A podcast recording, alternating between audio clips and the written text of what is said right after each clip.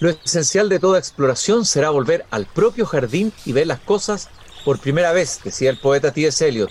Muy buenas tardes, queridos y queridas radiovidentes que al escucharme me ven. Estoy abriendo la verja de madera de mi jardín. Saludo a los que nos escuchan en Antofagasta, en Temuco, Valparaíso, Viña del Mar, también en Santiago, los que nos siguen por pauta.cl y también por Spotify. Quiero hacer una suerte, no quiero ponerme profesoril, una control de lectura, un pequeño concurso. Voy a leer un par de citas y las alternativas son dos. Si el que las escribe es un poeta o es un historiador. Primera cita. Todas las ideas, todos los planes, todas las teorías han caído y quiero solamente entregarme al viento que pasa. Caramba, e, eso es de una poesía extraordinaria. Me recuerda una frase parecida de Ennio Moltedo, poeta viñamarino. Se me cruzó de repente Ennio Moltedo en una frase parecida con el viento. Esta otra frase, tengo 20 años y solo ahora comprendo la grandeza de la vida.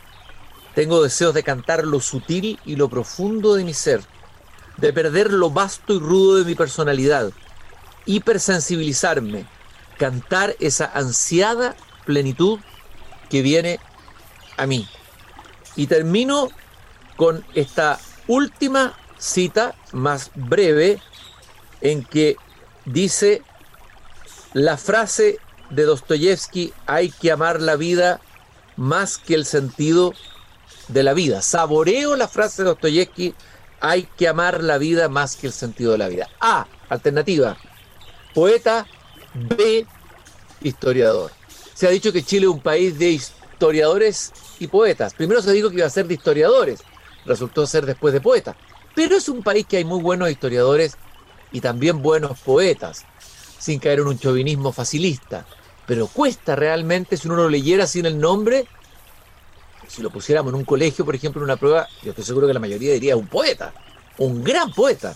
Bueno, es un historiador, eh, un hombre del derecho, un pensador, tal vez uno de los más grandes pensadores del siglo XX que ha tenido Chile un pensador peligroso, así lo llamó en su libro anterior Hugo Herrera, un libro sobre Francisco Ancina, Alberto Edwards y Mario Góngora.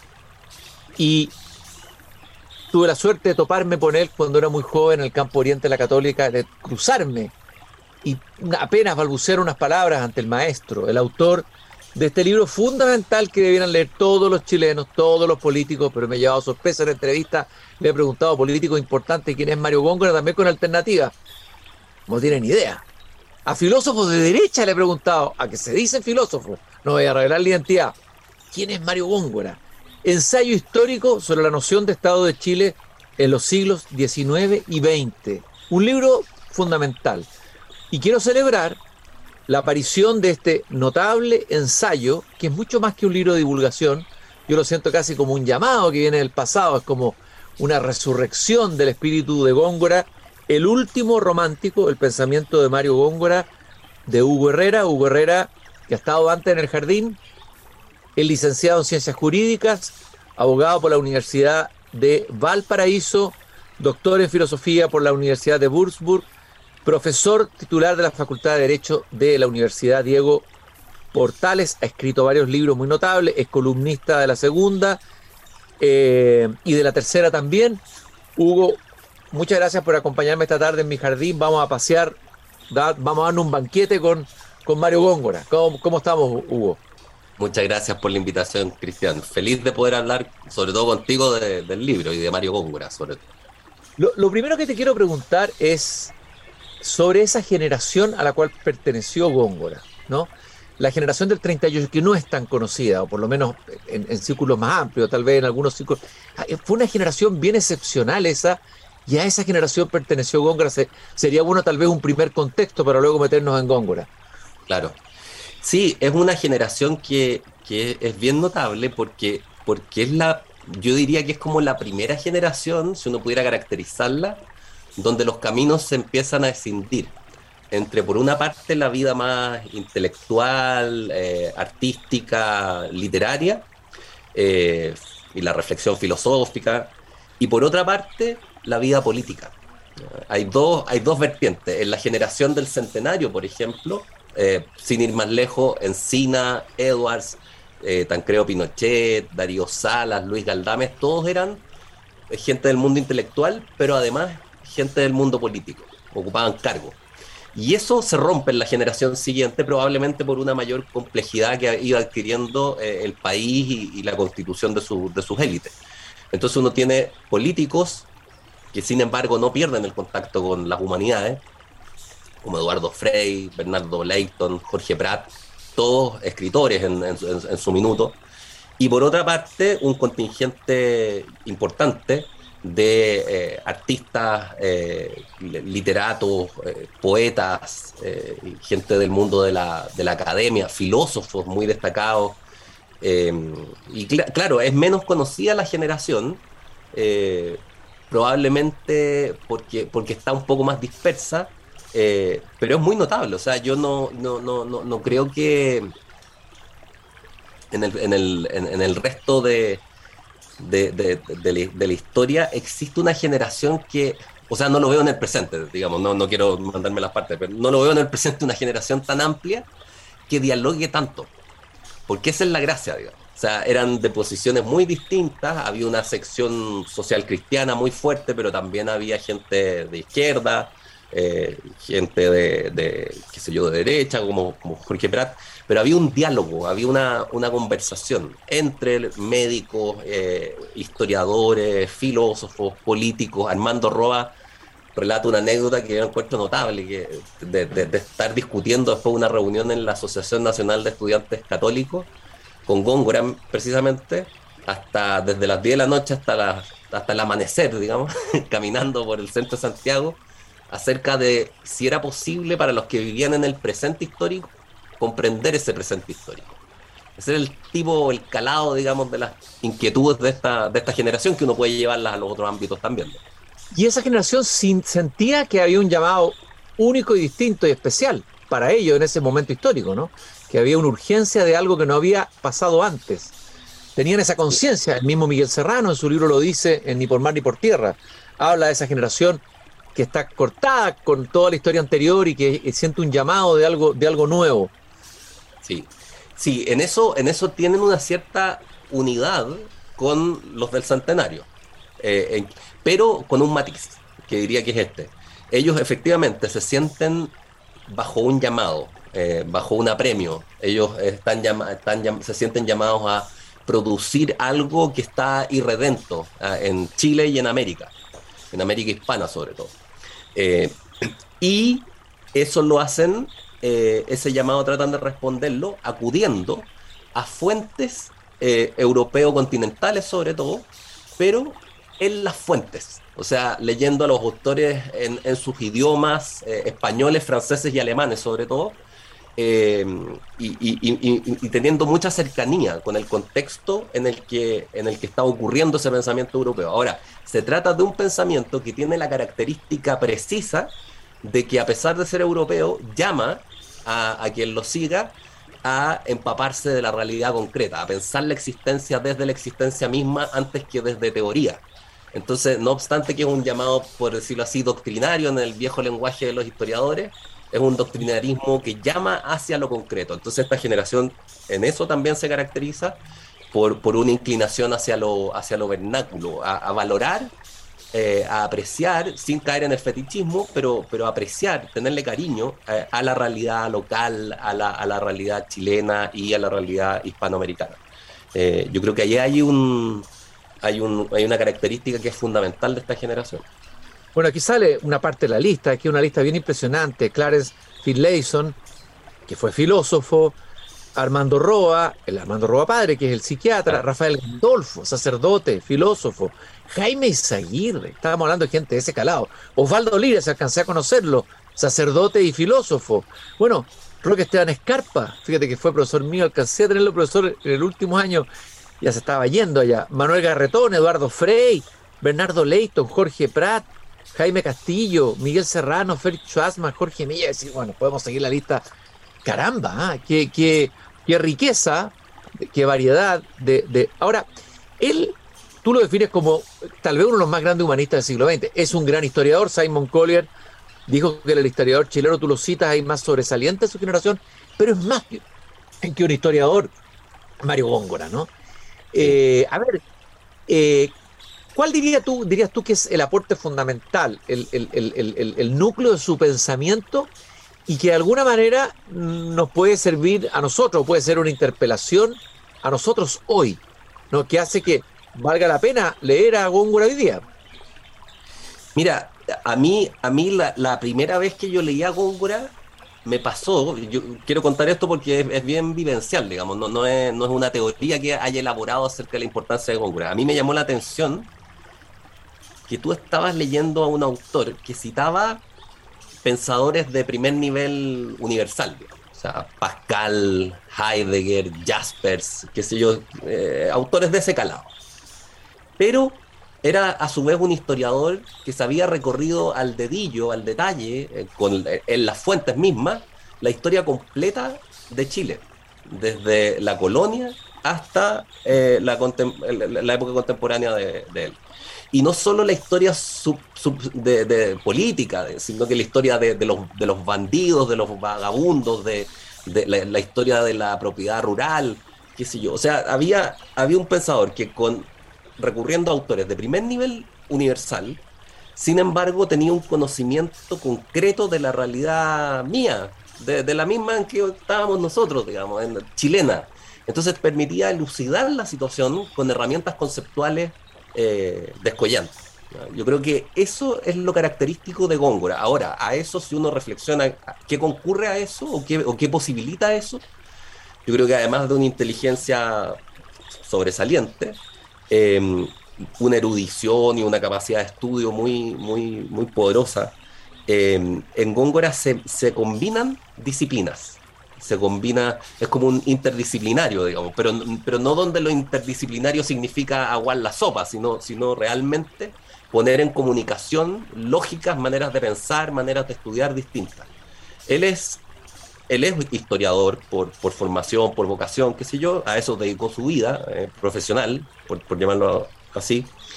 Pero además, él mismo reconoce, y, sabemos que era una persona modesta, así que si lo estaba reconociendo era porque es así, eh, que sabía de filosofía de la historia, sobre todo filosofía de la historia, también habiendo estudiado filosofía en otros ámbitos, teoría del conocimiento, que entonces tiene una formación filosófica muy, muy, muy fuerte.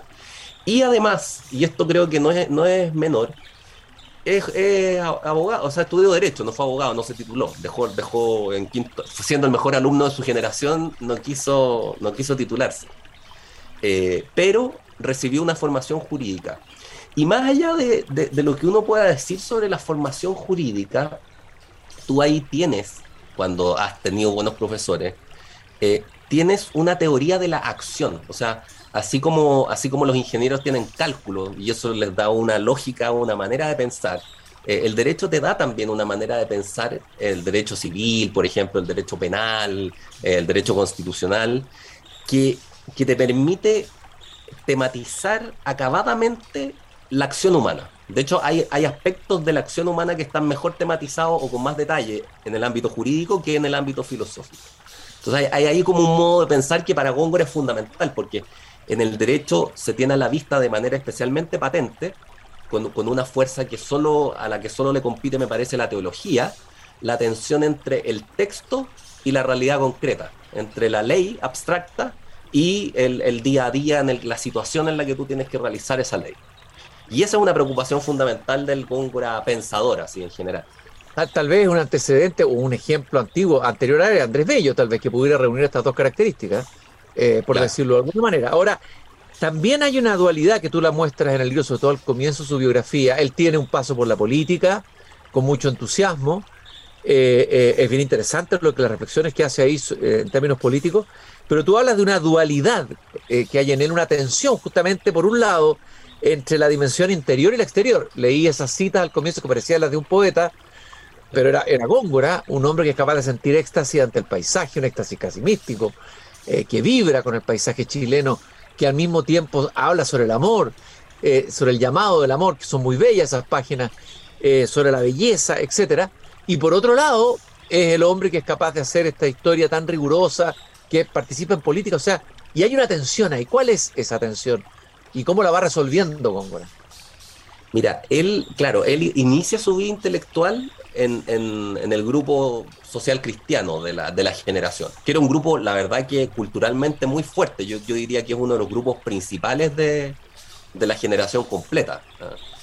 Eh, y, en ese grupo, Góngora me parece que es el que encarna con más claridad la tensión que se produjo en su interior, eh, que detecta Armando Roa, entre un grupo más político y un grupo más teórico, intelectual, que sé yo, especulativo. Eh, y él siente, en el fondo, la siguiente pregunta, es las herramientas políticas de las que disponemos, las instituciones, los mecanismos, en este caso la ANEC, la, Asociación de los Estudiantes, la revista y el Partido Conservador, son herramientas a través de las cuales pueda irrumpir en el fondo un proyecto redentor, un proyecto eh, que, lleve al país a, un nuevo estadio, o se transforma o prevalece el mecanismo. Entonces, esa es la tensión que uno puede notar en los, en los apuntes, en el diario de Góngora que están elocuentes, y que y que al final termina en una crisis profunda. O sea, Góngora deja en algún momento el Partido Conservador, eh, la Juventud Conservadora, digamos, la NEC, deja la revista Lircay y deja el país también. Y se va a España, Europa. Y, a la vuelta tiene un paso por el Partido Comunista, que es su última, su última participación así en política activa. Y de ahí ya no, vuelve a la política activa, sino que se dedica a la historia. Eh, donde él cree ahí, al parecer, que, se puede realizar mejor su, su, vocación. Ahora, lo que llama la atención sí es que él nunca deja de vibrar con la política. O sea, tú mostrabas el libro, el ensayo histórico, y ese es un libro que, respira política, es pura política, es política en el buen sentido de la palabra, una política con proyección, con análisis profundo, con, con detección de procesos de largo alcance, pero es una crítica a las grandes planificaciones, o sea, a los discursos eminentemente abstractos que están prevaleciendo el nota en la vida política, sobre todo en la dictadura, con el proyecto neoliberal. Quiero leer una cita que eh, tú colocas acá de las bases espirituales del orden nuevo, que hace ver un poco cómo, a ver, esta es la diferencia, cómo alguien, un joven podía ver la política en ese entonces y cómo la vemos hoy día. Eh, ha, mostrado incluso a veces los más jóvenes un pragmatismo eh, que raya en lo obsceno, ¿no? En, relación al poder. Y la ausencia de, esta dimensión más espiritual, que yo creo que me da la impresión que Góngora trató de darle a la política, ¿no? Y que tal vez después se decepcionó porque no la encontró, pero él dice, una concentración política de virtudes no puede tener solo un objetivo de propaganda exterior. Ella es ante todo como un ejercicio espiritual, una tensión de la totalidad de nuestro ser para renovarse interiormente, para prepararse a descender mañana a la acción y a la realidad política de este momento en la vida de Chile, ya en que está en peligro la unidad misma de la nación. O sea, la política como un ejercicio espiritual. Eh, eh, es sorprendente y, y claro, es un, por decirlo así, un patos totalmente extraño a la, a la, a la, realidad contemporánea. O sea, si alguien te llega diciendo eso hoy día, tú dirías a este tipo o al psiquiátrico o, es, es, peligroso. Pero en Góngora la gracia, y esto hay que decirlo también, es que Góngora eh, tiene una mirada de la política que no puede ser una mirada fanática, porque tiene presente siempre en todos sus periodos una tensión que es irresoluble en último término, que es la tensión que existe entre el individuo, su interioridad, que, Góngora también sabe de eso, de que hay una interioridad intensa que, que, que es inmostrable hasta cierto punto, que no se expone, que, es íntima, eh, y por otro, eh, la organización política, el Estado, la sociedad, qué sé yo. Y esa tensión es un asunto que él maneja permanentemente. O sea, eh, así como no hay Estado sin individuo, porque eso sería, ¿qué sería eso? Tampoco, dice Góngora, hay individuos sin Estado. Entonces, toda su preocupación es porque no, no, no, hay individuos sin Estado porque ya el lenguaje y las maneras de pensar y sentir dependen de, lo que tú recibas en, el Estado.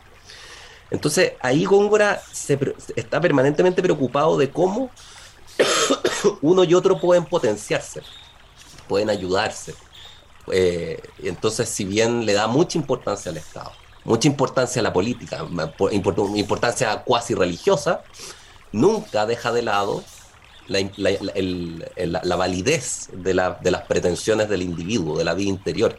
Eh, el carácter sacro, en último término, del individuo. O sea, es una tensión que no se resuelve.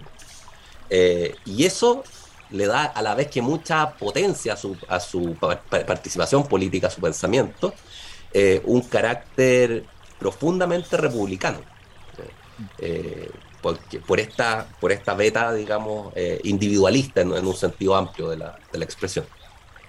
Hugo, tú también señalas, digamos, que de alguna manera él hace una crítica de la época presente, época que todavía no ha concluido, si seguimos lo de Heidegger, vivimos en la era técnica, en, la consumación de la era técnica, creo que estamos en la consumación total, no diríamos hoy día de la era técnica, pero eh, él es muy crítico eh, eh, del racionalismo de la modernidad, ¿no? del pensamiento científico y tecnológico. ¿Cuál es la crítica a esa modernidad, digamos, y a ese pensamiento científico y a ese pensamiento tecnológico, por decirlo de alguna manera? Mira, es una crítica que yo la, para sistematizarla la dividiría en teórica y práctica. En la práctica tiene que ver con, lo, que, con lo que uno podría decir que, nos llama la atención y nos preocupa de, de las pantallas. O sea, los niños, los adolescentes eh, ensimismados en, en, en pantalla. ¿Cuál es el problema de esas experiencias tecnológicas? Que, te limitan la amplitud de la existencia. Eh, Jorge Eduardo Rivera, el filósofo, decía, pensando esto, algo como lo siguiente, tú con con la, de la vida con las cosas mismas no te cansas. Eh, el otro siempre es misterioso, la realidad tiene su encanto y siempre da de sí, basta que nos calmemos y estemos dispuestos a escucharlo. En cambio, los dispositivos tecnológicos eh, tienen como límite las capacidades mentales de los programadores. Entonces son siempre experiencias controladas en último término. Yo les, digo a mis alumnos para explicarles esto un poco, es como cuando, no sé, yo de adolescente jugaba computador, cuando no se daba vuelta un juego de computador, cuando ya habías terminado y ganaste. ¿Qué queda? Queda solo el vacío y, una cierta adrenalina tóxica, pero no queda nada más, no, no, no, no hay más, se acabó. Eh, entonces, esa es la crítica, me parece, práctica, que te acota las posibilidades de existir.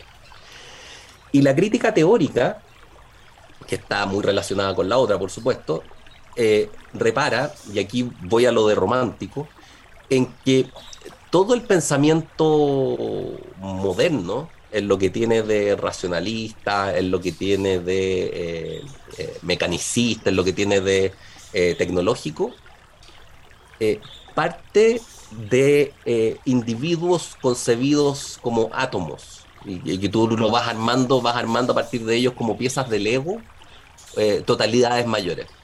Es como, es como el, el, individuo de, de Hobbes. Ah, tú, tienes individuos y luego, luego en algún momento para superar la violencia se, asocian en el, en el Leviatán. Y el Leviatán, dice Hobbes explícitamente, es la gran máquina, el dios mortal. Es una, es una gran máquina que se constituye desde sus partes y existe mientras existe una cierta dinámica entre las partes.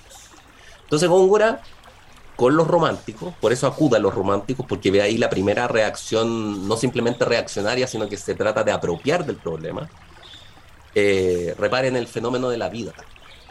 La vida ¿Qué es la vida? Es un misterio, digamos. No, no podemos saber que, cómo, cómo, das con la vida. Eh, y, le pones palabras, digamos. O sea, cuando, cuando tú hablas de autopoiesis, claro, eh, son palabras al final, porque el fenómeno mismo, tú solo lo aprecias, y esto lo, en, esto reparaba Schelling, que se hacía el problema de la vida, un, Holderlin también, eh, en ti mismo uno en la interioridad espiritual propia puede captar una cierta actividad eh, vital.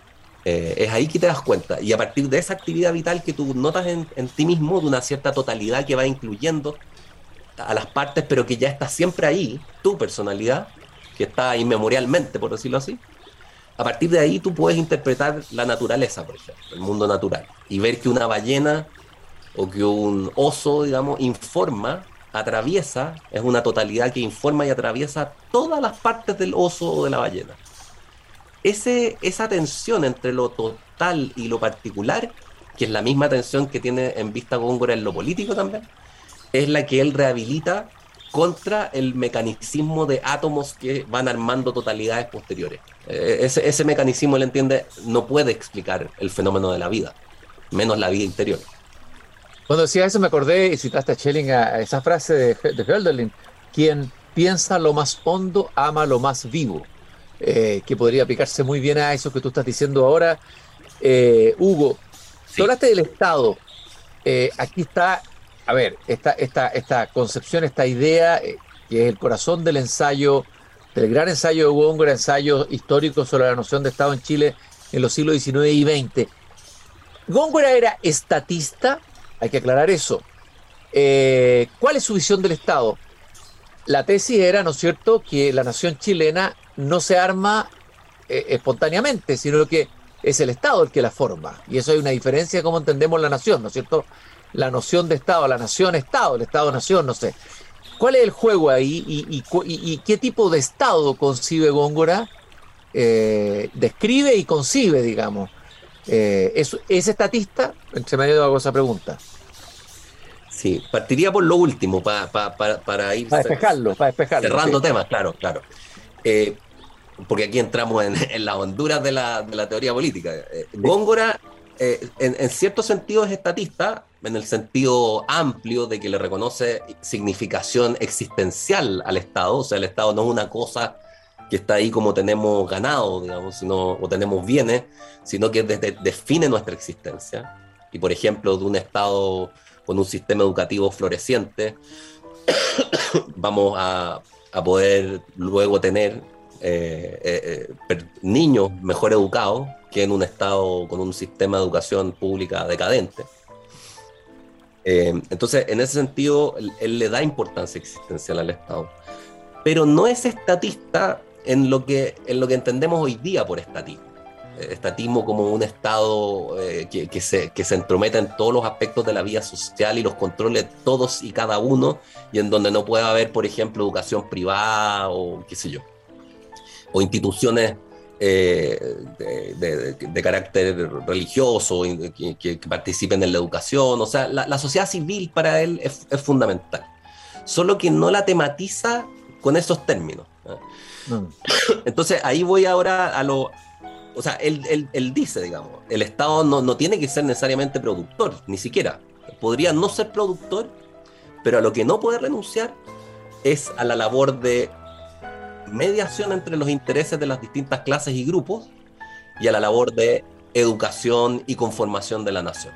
Entonces, ¿por qué? Porque influye en eso. Entonces, no hacerse cargo de eso es como desentenderse de un problema que, es político. Ahora, las, las, conceptualizaciones de Góngora son extrañas para eh, la teoría política chilena más conocida. Entonces, en ese sentido, son puros malos entendidos lo que hay que ir despejando. Uno podría exagerar y decirlo así.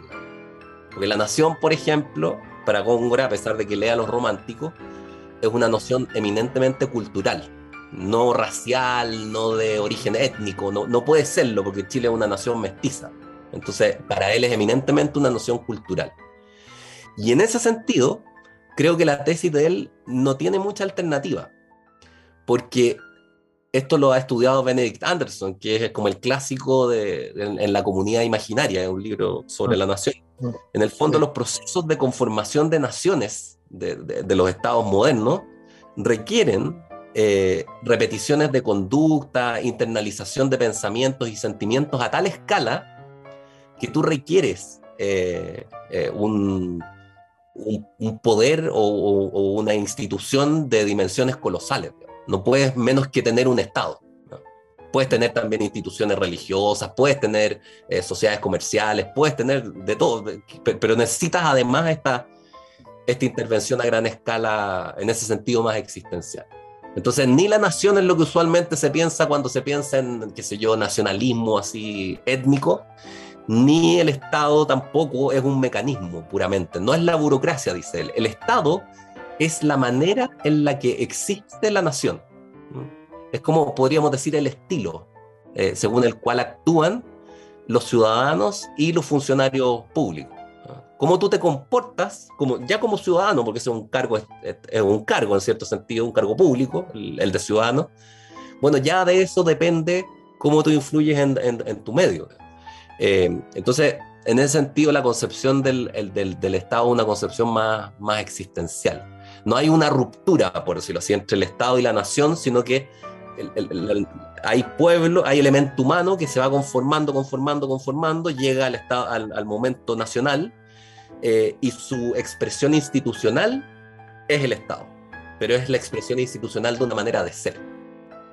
Quedan muchas preguntas, muchos temas en el tintero, mucho todavía hay que profundizar. Esto da para más de una conversación. Yo creo que te vamos a tener que invitar de nuevo al jardín a seguir hablando de este libro que recomiendo especialmente a quienes nos han escuchado. Un libro yo lo considero como dije al comienzo, interpelante, casi desde el pasado, pero en realidad Góngora sigue siendo un contemporáneo, el último romántico, el pensamiento de Mario Góngora, de Hugo Herrera. Muchas gracias, Hugo, por haberme acompañado esta tarde en el jardín conversar sobre el maestro, sobre el gran humanista Mario Góngora. No, muchas gracias a ti, Cristian, por la, por la conversación. Es un agrado.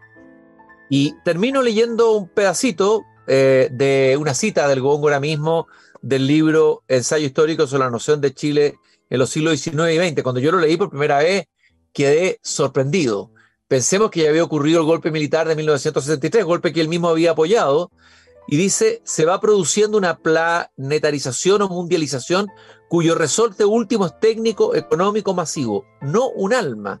Suceden en Chile durante este periodo acontecimientos, dice entre comillas, que el sentimiento histórico vivió como decisivos Así lo fue el 11 de septiembre, en el que país salió libre de la órbita de la dominación soviética. Pero la civilización mundial de masas marcó muy pronto su sello.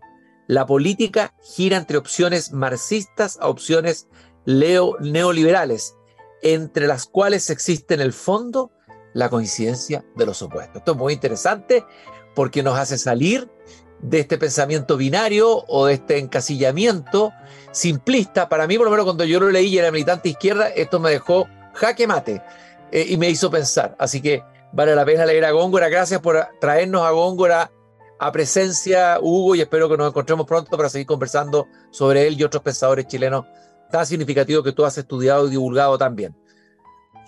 Muchas gracias, Cristian. Un agrado, como siempre, conversar contigo.